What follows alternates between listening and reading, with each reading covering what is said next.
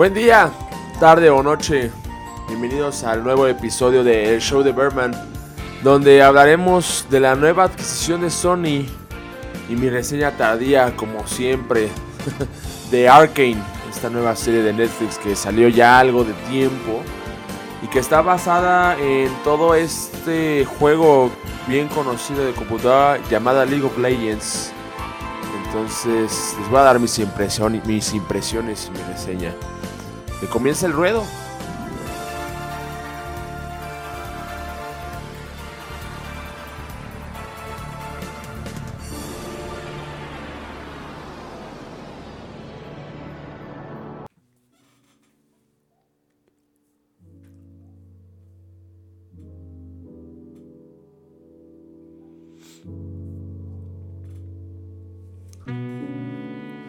Pues bueno, después de que Microsoft anunció desde hace dos semanas, si no me equivoco, un lunes por la mañana que había comprado Activision Blizzard, eh, una de las cosas que en su momento tuiteé, y creo que platiqué con en su momento con algunas amistades, fue que Sony tenía que empezar a hacer algo, ¿no? Ya que es, creo que es un golpe duro, es un golpe fuerte de parte de dentro de la industria de videojuegos y pues la verdad es que no tardó no tardó Sony en realizar este pues hacer algo, ¿no? Y es que compró Bungie Bungie Studios que es un eh, es un, un estudio muy muy importante, yo creo que dentro de la de lo que es la, historia de los videojuegos. Yo creo que porque creo que hizo uno de los juegos más emblemáticos y precisamente uno de los juegos más emblemáticos de Microsoft, que es nada más y nada más menos que Halo. Y creo que de ahí Bungie eh, se, ¿cómo se llama? Se puso en la mira en el mercado. Y también eh, al separarse de Microsoft, pues este eh, hizo Destiny junto con Activision, ¿no? Este, este juego eh, mundialmente famoso, Destiny 1 y Destiny 2. Entonces, eh, las compra costó 4 mil millones de dólares. Y la verdad es que, pues Sony también empezó a, ¿cómo se llama? A, a meterse dentro de este juego de adquisiciones, ¿no? Pero vámonos poco a poco, vámonos un poquito a poquito a, a platicar acerca de esto, no nos vayamos este, tan, este, tan, tan al extremo y vamos a hablar un poquito del contexto. Eh, es un estudio que en su momento era de Microsoft, cuando Microsoft este, apenas había sacado su primer juego, bueno, su primera consola, que fue el Xbox, esta cajota negra. Y Bungie se encargó de realizar uno de, creo que uno de los de las IPs más importantes a nivel general de la industria de los videojuegos. Si no me refiero a la, este, dentro de la historia de los videojuegos como el first person shooter. Eh, y conocemos esa franquicia como Halo, ¿no? Eh, Bungie fue encargado de realizar eh, juegos como Halo 1, Halo 2, Halo 3, Halo 3 ODST y Halo Reach, ¿no? Como este, como fue su último juego.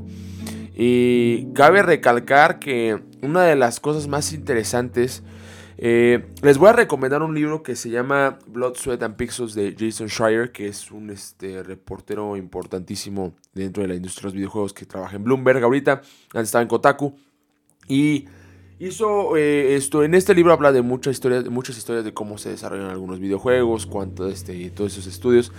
Y habla acerca de cómo Bungie este, realiza Destiny, pero pues obviamente más que cómo lo realiza, más bien platica mucho acerca de cómo Bungie quería ya separarse de Microsoft, ¿no?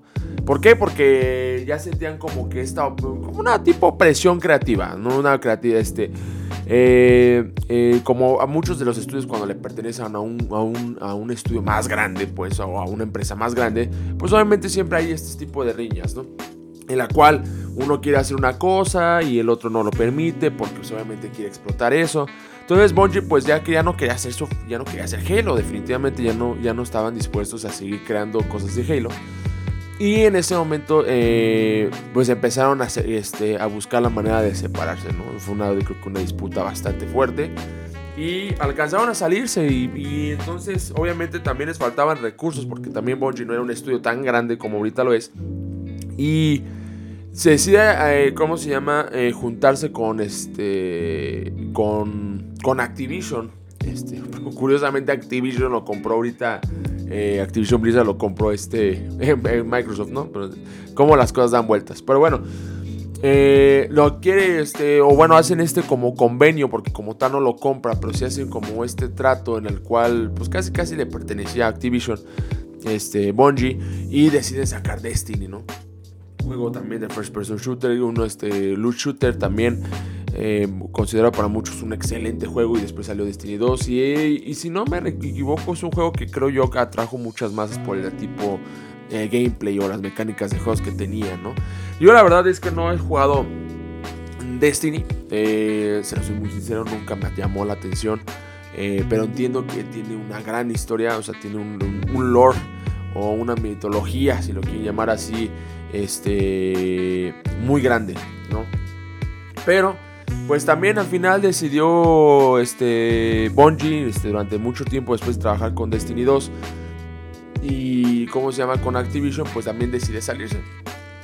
Se deciden separar de este trato que tenían.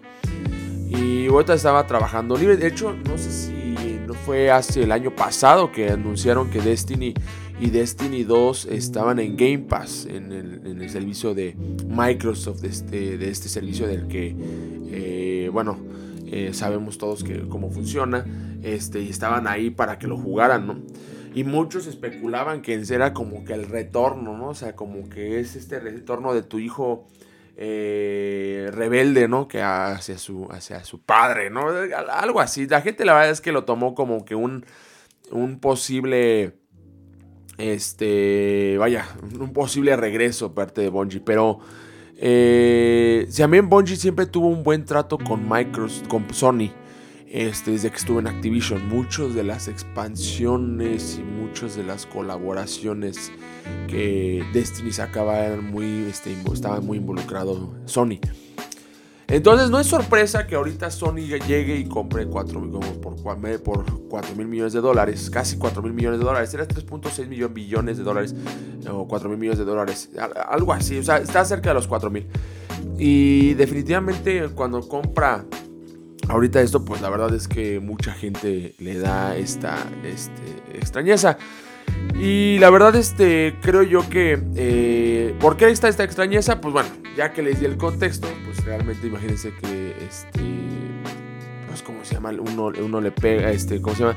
Eh, se sale de uno, se sale del otro, entonces como que se hace una, una extraña relación, pero bueno, al final eh, algo de lo que va a tratar el negocio, pues es que también este Herman Holst, este, no, eh, anunció a, a, través de su red de Twitter, este, que cómo se llama, que Sony, bueno, que este, Bungie iba a seguir trabajando con, este, con juegos multiplataforma, que esto no iba, cómo se llama, a, a, quitarle el, privilegio a demás jugadores de otras consolas que pudieran jugar sus juegos. Entonces, este, pues bueno, muchos de los fans se calmaron con ese aspecto y todo. Pero como les dije en su momento de Microsoft, cuando compró Activision Blizzard, eh, pues es también algo medio tonto pensar en eso, ¿no? Pero también creo que la relación o el contrato o la compra, ah, creo yo, este, pues es, de Sony, ¿no? Al fin y al cabo, pues, si yo compro una cosa, pues para mí, ¿no? Entonces no tardan en que otra vez pase esto.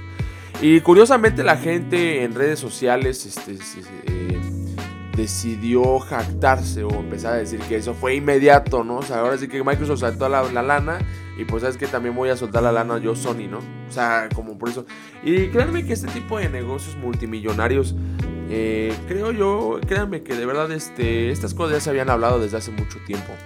Eh, de hecho, Jason Schreier en su cuenta de Twitter lo comentó que este, la gente antes de acceder al anuncio públicamente, los directores del estudio este, reunió a todos, sus, trabajadores y en el momento les empezó a explicar cuál era este nuevo, este, este nuevo, eh, esta nueva etapa para el estudio y todo eso y en ese momento soltaron la, ¿cómo se llama? La, noticia. Entonces a lo que voy es que pues eh, ya esto ya venía, ya venía, o sea, ya, ya se veía venir desde hace tiempo, desde, de acuerdo a lo que estaban diciendo. Eh, este, también todo, sea, ellos, este, los directores de, Sony comentan que para ellos este, esto ya se venía trabajando desde hace ya más de seis, creo que más de medio año. Entonces, sí lo creo, la verdad, vuelvo a lo mismo. Es un negocio multimillonario. No puedes hacer como que, ah, voy a sacar la lana, tengo lana por gastar, pues voy a gastarla en un, en un estudio, ¿no?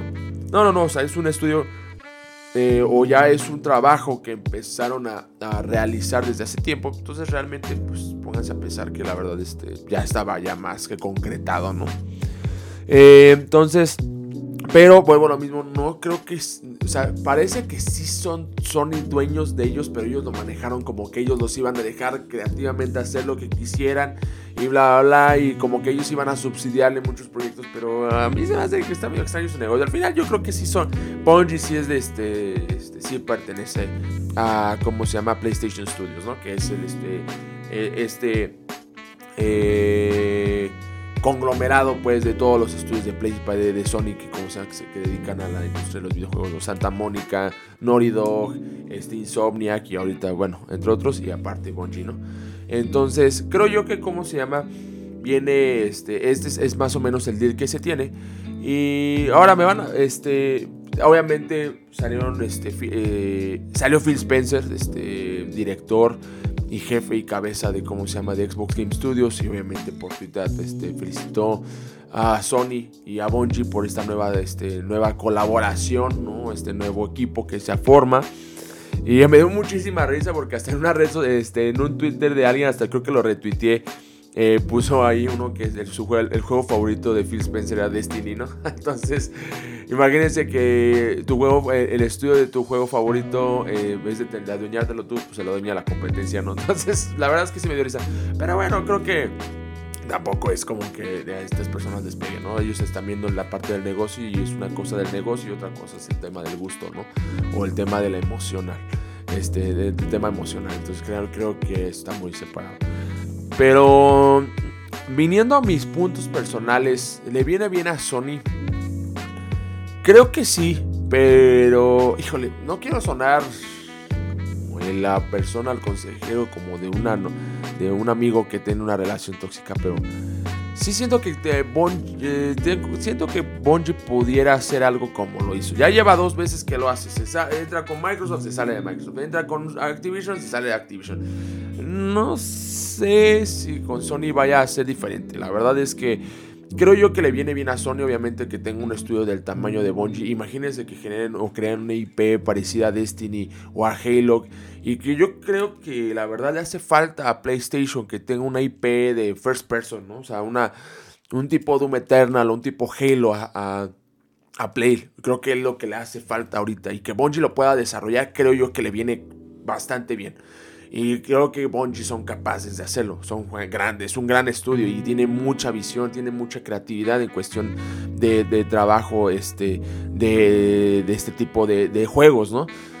Pero lo que no me gustaría es que este tipo de relación se viniera rompiendo como lo ha pasado con sus dos otros anteriores estudios, porque la neta, pues hablaría muy mal del estudio, la verdad. Y yo creo que ya lo que necesita Bungie es un poquito más de estabilidad eh, en ese aspecto, ¿no? Pero creo yo que le viene bastante bien a Sony. Ojalá haya algún proyecto eh, que sea single player y que sea solamente para Sony un exclusivo, creo que le daría más de un plus lo que ya tiene ahorita Sony. Entonces definitivamente creo yo que este, a mi punto de vista le viene bien si es que desarrolla una IP como lo que estoy comentando. Entonces creo yo que, eh, creo yo que también, pues eso es lo que debemos estar este, eh, contemplando, ¿no? esa, ese futuro, ¿no? Este que tiene Sony. Y la pregunta es, oye, pero oye Bruno, ¿y tú crees que Nintendo o Xbox le vaya a, creo que le vaya a pegar? Miren, a Xbox no creo. Xbox viene con una etapa de reestructuración muy fuerte y con la compra de Activision Blizzard que, bueno, viene bastante interesante ese tema de que Ah, pues todavía no es, o sea, se van a meter este, la corte eh, de, justicia de Estados Unidos para revisar el deal, a ver si no es un tema de, monopolio y todo eso, que como les comentaba, no lo creo que sea de monopolio, pero bueno, este, al final pues es, este, es algo que se tiene que checar, digo, se tiene que revisar claramente de acuerdo a las leyes de cada este, país. Y ah, creo que a Xbox no le viene mal, no, este, no, le va a pegar tampoco, no creo que sea algo que le vaya a afectar. Eh, siempre y cuando pues, Destiny es multiplataforma, pues creo que no le va a haber ningún problema. Este, y todo. Ya tiene, cuenta con suficientes IPs para ahorita sostenerse. Que competencia de lo que pudiera hacer yo, este Bungie, ¿no? Eh, entonces creo yo que no, no tiene ningún problema. Pero le, le pega a Nintendo. Creo que Nintendo es una de las empresas que más fuera de todos estos pleitos está. Y creo que está súper bien. Creo que Nintendo sigue bajo su línea, sigue haciendo las cosas que ellos quieren. Ellos no se escaman, ellos no tienen ningún problema y bla, bla, bla. Eh, no creo que Nintendo esté interesado en meterse en este tipo de disputas, sino más bien en realizar los juegos que ellos ven. Y al final, eh, creo yo que, este, ¿cómo se llama? Una de las noticias que tiene Nintendo es que, bueno, creo que ya es la consola más vendida después, este, ya superó al Wii. Eh, como super consola mejor, este, más vendida en toda la historia. Entonces, este, y el CEO de Nintendo acaba de decir que Nintendo Switch sigue a la mitad de su vida generacional. Entonces, creo yo que Nintendo no le, no le veo ninguna afectación. Nintendo viene con dos proyectos, con, este, con propuestas ambiciosas, como lo es este, Legend of Zelda, Breath of the Wild 2. Y ahorita no está como que muy metido en eso. Entonces creo que a ninguna de las dos le está pegando. Creo que este, Bungie no, no es el tamaño de empresa que pudiera de plano este, desestabilizar el, eh, la industria de los viejos, a mi punto de vista. Creo yo que no es una empresa, no es un estudio, no es como Activision Blizzard, que creo yo que sí es un estudio que puede, este, que si se mete en las manos correctas, esto puede generar algo muy fuerte.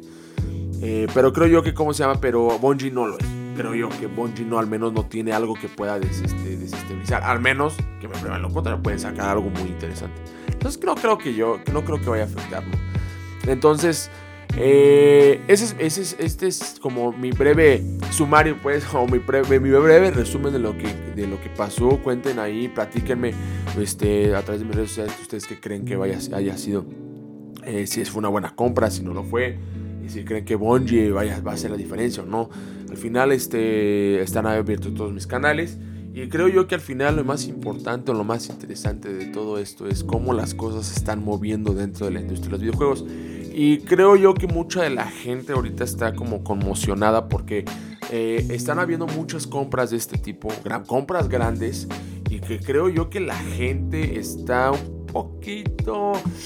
Eh, ve que la, la, industria de los videojuegos está cambiando bastante y como que les preocupa que esta sea la nueva dirección, que ya todas las estudios grandes eh, se empiecen a adueñar de este, de los que tienen mayor dinero como es Sony o Xbox, o Xbox digo, Microsoft, se empiecen a adueñar de los estudios chiquitos y que, ¿cómo se llama? Y sea una competencia, pues, de, ¿cómo se llama? De eh, una competencia la cual vaya a afectar al público en general y también vaya a afectar a los mismos videojuegos porque hasta mucha gente lo decía.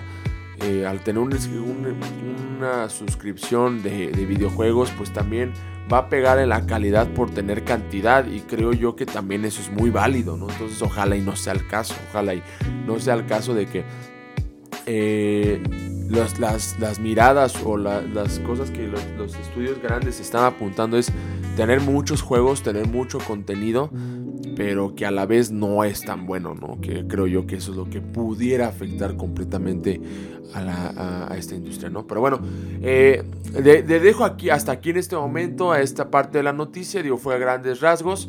Este, me voy a ir al siguiente este, segmento, que es un segmento nuevo que este, venimos, este, vamos a incluir en este episodio 13, que espero que eh, sea rapidísimo, ¿no? Se llama Noticias Ráfaga y ahorita lo presentamos, vamos a hablar de acerca de las noticias más relevantes ahorita de esta semana, eh, de las cuales no me voy a enfrascar a, hablar, pero pues que creo yo que son válidas y que creo yo que todos debemos estar al menos enterados en muchas de las cosas, ¿no? Entonces, este, vamos a platicar de eso y...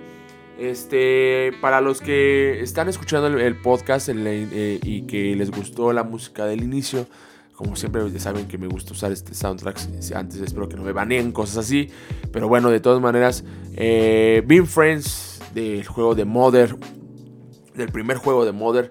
Eh, a mí me encanta la versión original, pero esta es la versión del Super Smash Bros. Este, Brothers Ultimate y que también sale una versión similar en el Super Smash Bros. Melee. Entonces, eh, Being Friends de la saga de Mother. Si se fijan, en la semana pasada trabajé con el de eh, Undertale que les dije que era como el sucesor espiritual de esta saga y ahora estoy poniendo Mother que es la realmente eh, la original, ¿no? Entonces, bueno, para por si tenían las dudas, este, continuamos con el siguiente segmento, ahora este, en aquí en el show de Berman.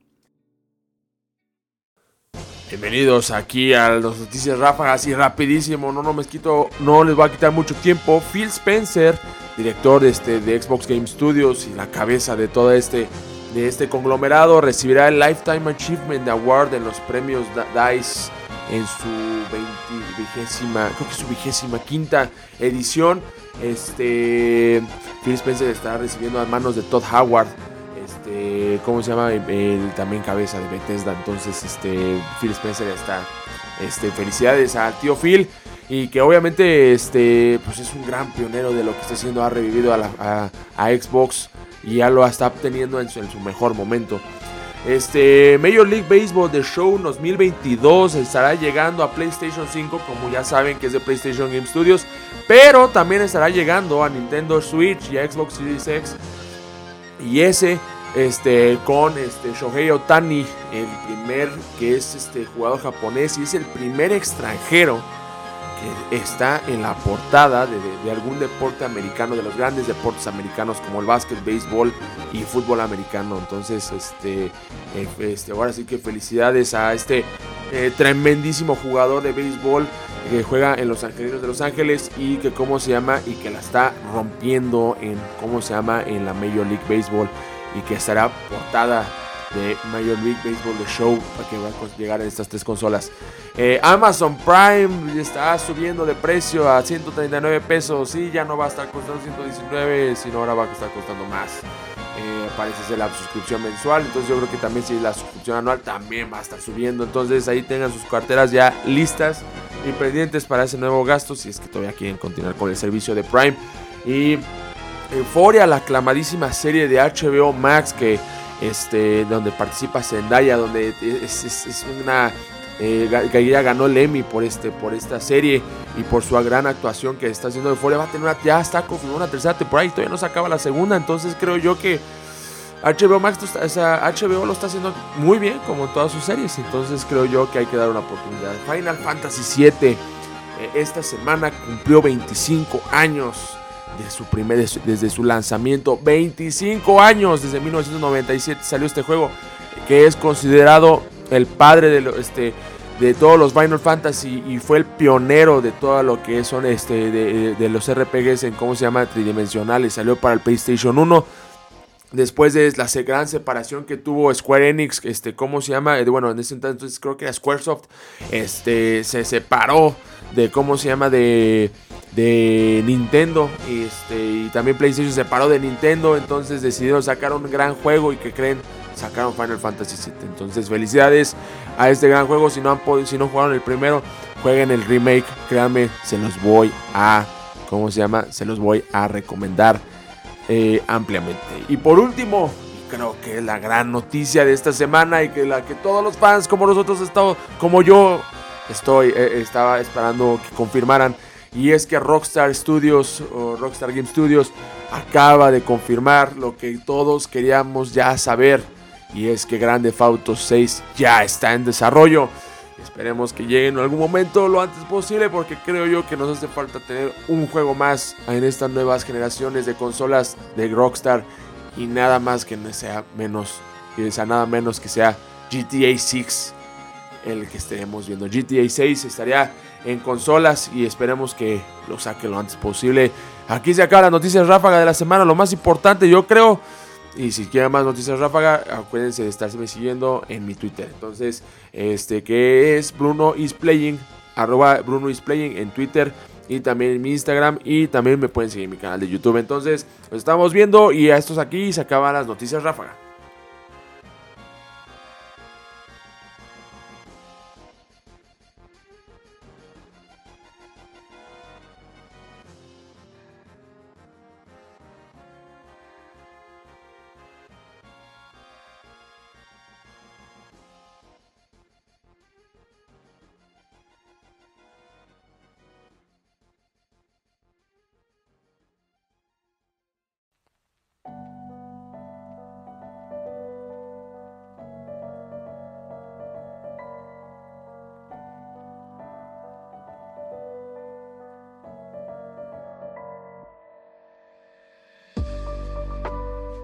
Empecé a ver Arkane. Ah, esta nueva serie de Netflix que sacó inspirada o no sé. Es que no sé, a toda la gente que pues, juega LOL, me gustaría que me dijera, no tengo mucho contexto, no sé si es algo inspirado o que sean personajes de LOL directamente, de League of Legends, pero bueno, eh, está basado en eso sí en el juego, o sea, dentro del lore de, las, de los escenarios, la gente, eh, las cosas de las que hablan son de League of Legends, eh, o todo lo que está relacionado a este mundo. Y empecé a ver, este, empecé a ver Arkane por recomendación de un amigo que si me está escuchando ahorita le mando un saludo. Le mando un mensaje por Instagram. Digo, ve, ve, ve Arkane y todo. Y le dije, pues sí. Y lo primero que le pregunté es que le dije, oye, ¿sí está buena? ¿En serio? Y me dijo, sí, la neta sí. Y después le pregunté, oye, es que no sé, no la quiero ver. No la he visto porque pues no si tenga que ver con League of Legends, ¿no? Y, ya no me contestó, la neta. Yo creo que también no creo, no, no creo que haya jugado League of Legends. Y es que es un juego pues, de computadora. La verdad, yo no lo he jugado y no me interesa. No, es, muy, es de mi estilo. Pero yo conozco gente que lo juega. Entonces, sí, creo que pues, este, este, les fascina este juego, ¿no? Pero bueno. Este. Después de que la terminé de ver, porque vi nueve episodios. Son más bien los nueve episodios, los vi y todo. Y de verdad tengo que decir que no tienes que ser fanático de League of Legends. No tienes que ser fanático, no tienes que conocer League of Legends para apreciar. Es una gran serie. Definitivamente es un, una sorpresa completamente para mí. Y en verdad creo yo que merece, merece muchísimo la pena que la gente que no la ha visto la vaya a ver. Solo no tiene nada que ver con el videojuego ni nada, es una gran historia y bueno, creo yo que es lo que les voy a empezar a estar hablando, ¿no? Y primero hablemos del mundo. Uh, el mundo está súper bien retratado. Es un mundo muy padre, es un mundo lleno de mucha magia, de lleno de mucha incertidumbre política, este, este, clase social y todo eso. Es un mundo muy bien pintado y a pesar de que hablamos de magia, monstruos, robots o androides, cosas así que es lo que se ve en la, en la película, en la, en la serie está súper bien complementado, se siente muy, muy orgánico, se siente como todo, como que todo embona, ¿no? O sea, realmente no te sientes en un mundo raro y, ay, no, es que tengo que saber que es Piltovio, que ese tipo de cosas, no, no, creo que no. Y la verdad es algo que expresa muy bien esta, esta serie. Y la verdad, este, el mundo está súper bien retratado. Hablamos de un mundo eh, que está separado, una, una brecha de una clase social muy grande, ¿no? Está la, parte de los ricos y la parte de los, como esta parte subterránea donde vive la otra gente, ¿no? Este, y viven abajo, literal, en el sótano, o sea, de la ciudad, o sea, viven en los desagües casi casi, o sea, viven este tipo de personas ahí. Y la verdad es que, pues bueno, eh, esta, esta, diferencia, ¿no? Que de la, de la, de la que son los dos personajes. Este, digo, esta es la diferencia entre son estos dos mundos, ¿no? Pues este, pues está súper bien retratado, de verdad se siente como una diferencia, una clase social, pero de todas maneras, la gente que vive en la, parte rica, la parte nice, pues también baja, ¿no? Sobre todo los soldados, porque pertenecen a ese mismo país, nomás que es el país está dividido de esta manera. Entonces creo yo que el mundo está súper bien, bien, este, contado. Vaya, se, se, entiende la diferencia desde el principio. Entonces creo yo que este mundo no tiene, no se vuelve lo mismo. Yo no sé nada de League of Legends, pero no sé si es un mundo que parece en los juegos, pero sí puedo decir que es un mundo muy fácil de digerir en cuestión de eh, narrativo y en, cuestión visual y creo yo que vale muchísimo la pena este, darle una ojeada por esa parte, ¿no? La historia creo yo, y ahí es donde creo yo que eh, ahí vamos a tocar ciertos temas. No voy a hablar con muchos spoilers. La verdad es que no me quiero enfocar en cosas de la historia porque creo yo que vale, merece mucho la pena discutirse. Creo que tiene muchos contrastes, tiene muchos grises, muchos matices. Pero bueno, pero la historia en sí es una gran historia, es un gran, este, hablan de política, creo que hablan de, tecnología, hablan de, la, de un avance de la sociedad, cuando la tecnología obviamente se presta, pues la, crece todo, ¿no? Entonces creo que la historia es amplia, o sea, eh, en esa parte, y luego también está, como les digo, la parte esta de las donde viven los pobres y todo, y que hay una persona malvada ahí, una persona que quiere vengarse de los ricos, ¿no? Eh, pero no crean que es como es esta parte de que me voy a vengar de los ricos porque son ricos. No, es como me voy a, quiero separar de esta nación. Y quiero hacer mi propia nación para darle por fin justicia, ¿no? hablan, eh, este, hablan de esas cosas, ¿no? Y obviamente la historia se centra en dos chicas. que se llama Spy y Powder.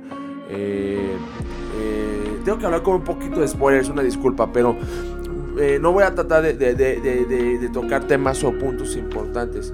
Pero si es un hecho que, ¿cómo se llama? Que la historia se enfoca en ellas dos. Pero déjenme decirles que no es solo de, de ellas, aunque a pesar de que hasta la misma portada salen ellas dos, ¿no? Al final de la, hasta del intro salen ellas dos, ¿no? Eh, no, eh, creo yo que va más allá, este, este, trasciende más en la tema, cuestión de, digo, vuelvo lo mismo de social, más como más político, más de esta parte de, de de hacerle una historia más compleja, creo que la hace una historia más eh, interesante porque no es nada más la lucha del bien y el mal, sino ahora los malos no son tan malos y los buenos no son tan buenos, ¿no? Y creo que esas historias son muy buenas en cuestiones narrativas y las saben llevar y creo que la historia está bien llevada, ¿no? Creo que la historia está bien hacer, este, contada, está bien narrada, entonces creo yo que es un gran acierto, la historia es muy, muy enriquecedora. Y hablando del tema de la animación, la animación, a mi punto de vista, es muy diferente a la animación que hemos visto como la vemos de Pixar o vemos el anime o, vemos en otro tipo de cosas. Eh, y creo yo que la manera, este, la parte visual es muy llamativa, muy, muy llamativa. Y les voy a decir por qué. Si les gusta el contraste que dio Spider-Man Into the, Spider-Verse, como esa animación tan diferente, creo que esta les va a llamar muchísimo la atención. Eh, es, no es que sea caricaturesca, y ni mucho menos porque creo que los personajes no son, no son caricaturescos.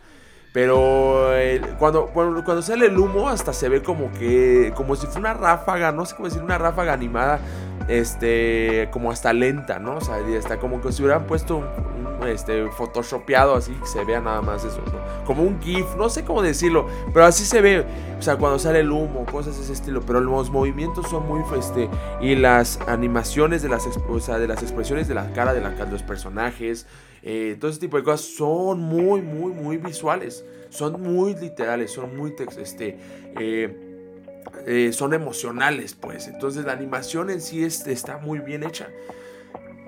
A pesar de que vuelvo a lo mismo, es una animación completamente diferente a una animación realista, como lo podemos ver en otro tipo de, de, animaciones, otro tipo de películas.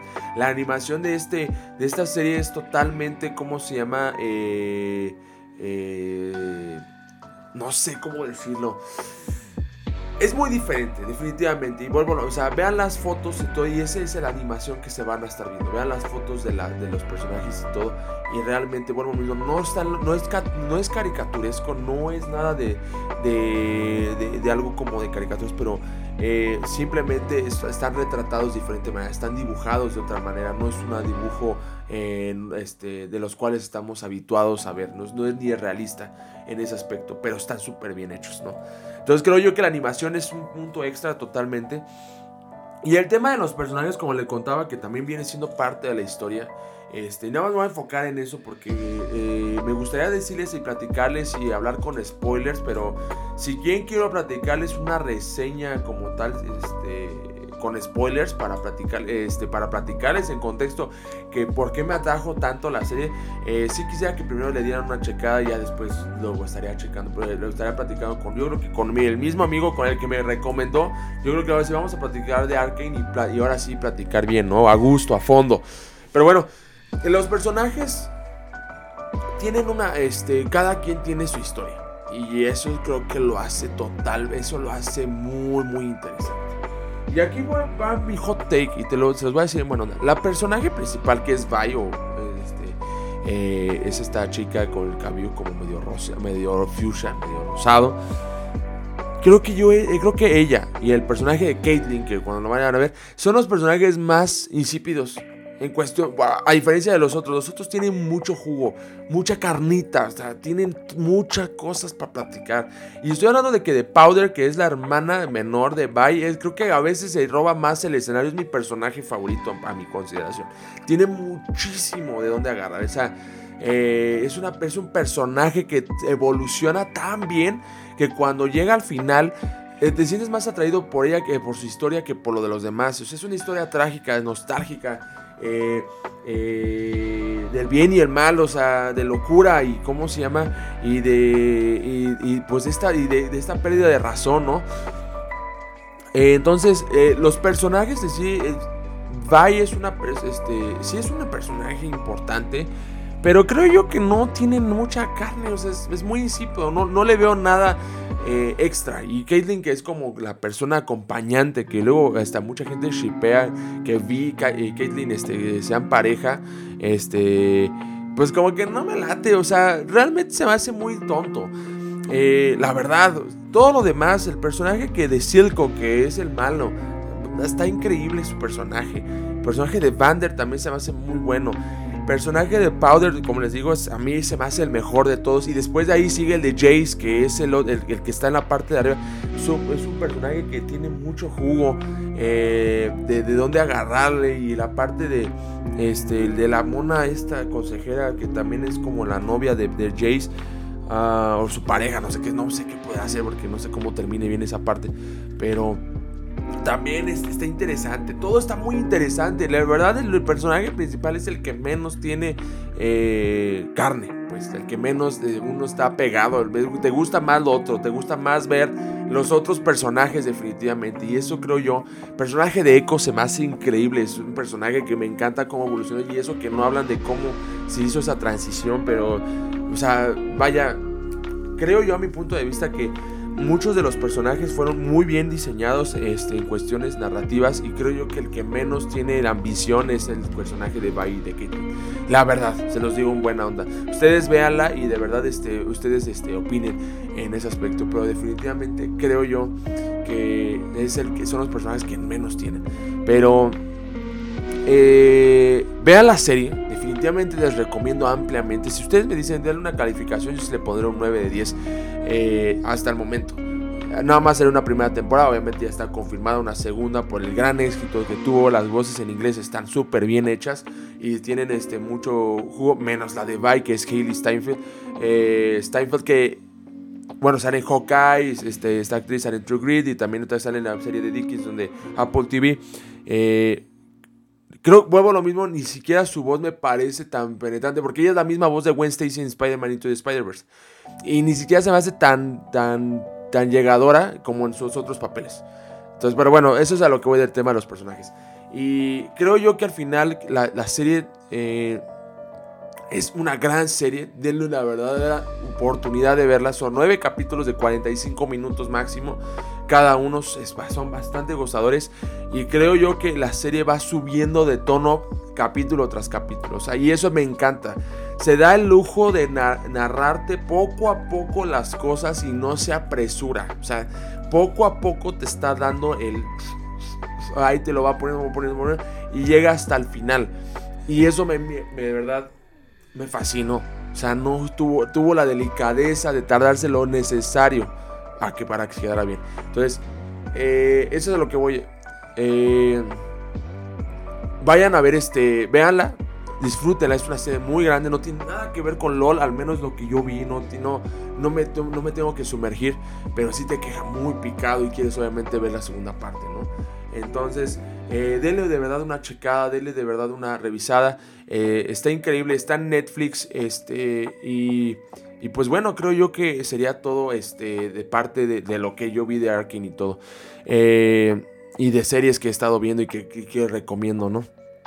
Este, por último, pues ya se acabó el show de Berman. Este, ¿cómo se llama? Me, me, encantó este programa, estuvo un poquito mejor dirigido, creo yo. Espero que les haya gustado. Este, soy su anfitrión Bruno Mijares. Eh, síganme en mi Twitter, en mi Instagram y en mi YouTube, en mi canal de YouTube que vamos a estar streameando también los fines de semana. Eh, como Bruno is Playing, de verdad, este, muchas gracias este, por estarlos escuchando. Y a toda la gente que me ha cercana que me ha estado dando su retroalimentación y todo eso de verdad se los agradezco mucho, se los agradezco mucho desde aquí en cómo se llama eh, en este audio, en este podcast, eh, se los agradezco mucho, eh, créanme que sin ustedes este show de este, Berman no sería este no estaría mejorando este sin sus cómo se llama sin sus comentarios a toda la gente cercana que, que lo ha escuchado se acabó por el día de hoy. Muchísimas gracias nuevamente por todo. Eh, que tengan un excelente inicio de puente. Este ya tenemos puente, gracias a Dios. Entonces, Eh, que tengan un excelente inicio de semana. Eh, escúchenos, este, obviamente, en su tarde de cómo se llama de trabajo. Y este, nos estamos viendo para hasta el siguiente lunes. Este, gracias y nos despedimos aquí del show de Berman, su anfitrión, Bruno Mijares. Hasta luego.